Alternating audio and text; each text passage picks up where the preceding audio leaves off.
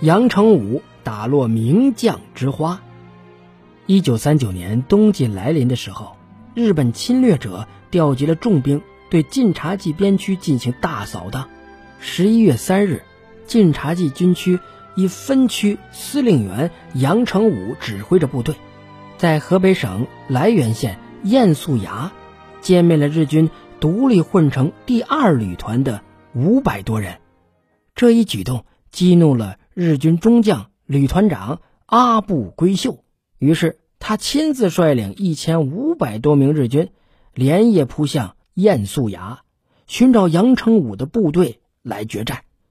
杨成武利用阿部规秀狡猾的心理，将计就计，制定了把敌人诱入黄土岭伏击圈的战术。虽然阿部规秀有山地战专家之称，但是在山里周旋，日军发挥不了大炮的威力。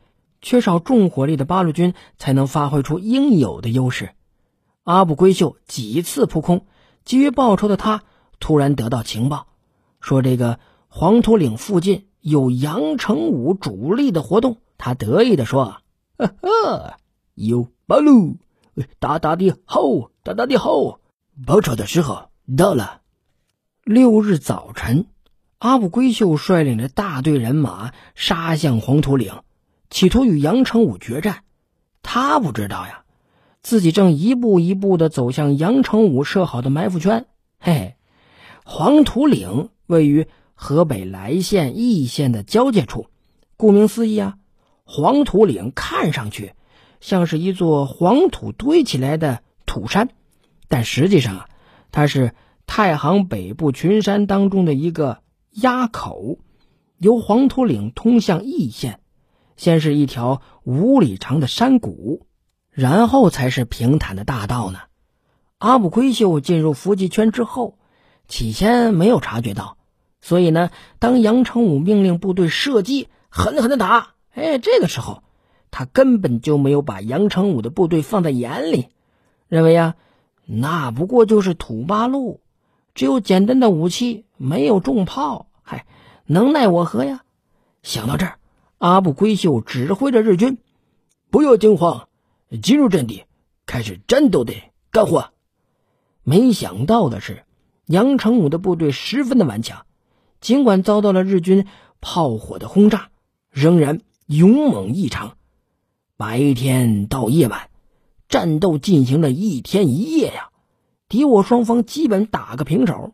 八路军也按照杨成武的计划，完成了伏击的准备。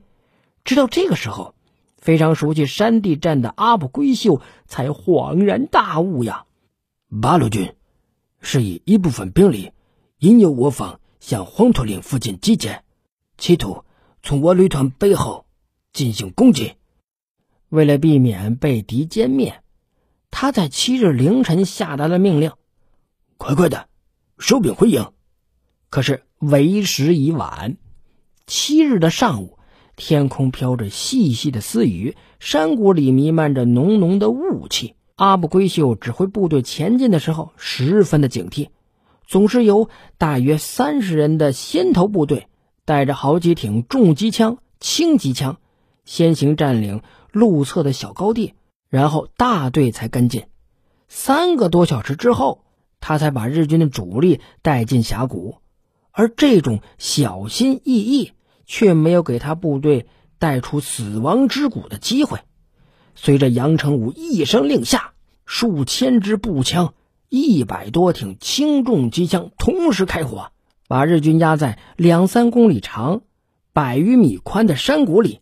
激战当中，一团长陈正香发现，在一座独立院落之后有个小山包，在那上面有几个军官正用望远镜进行观察呢。他判断，独立小院是敌人的指挥所。炮兵连连长杨九平立即奉命用迫击炮进行炮击。轰隆一声巨响啊！一发炮弹在屋门口爆炸了，弹片飞进了屋里边，将坐在太师椅上的阿部规秀和其他几个鬼子炸死炸伤。黄土岭之战，日军死伤九百多人。侵略计划中的秋季大扫荡已被我八路军彻底粉碎。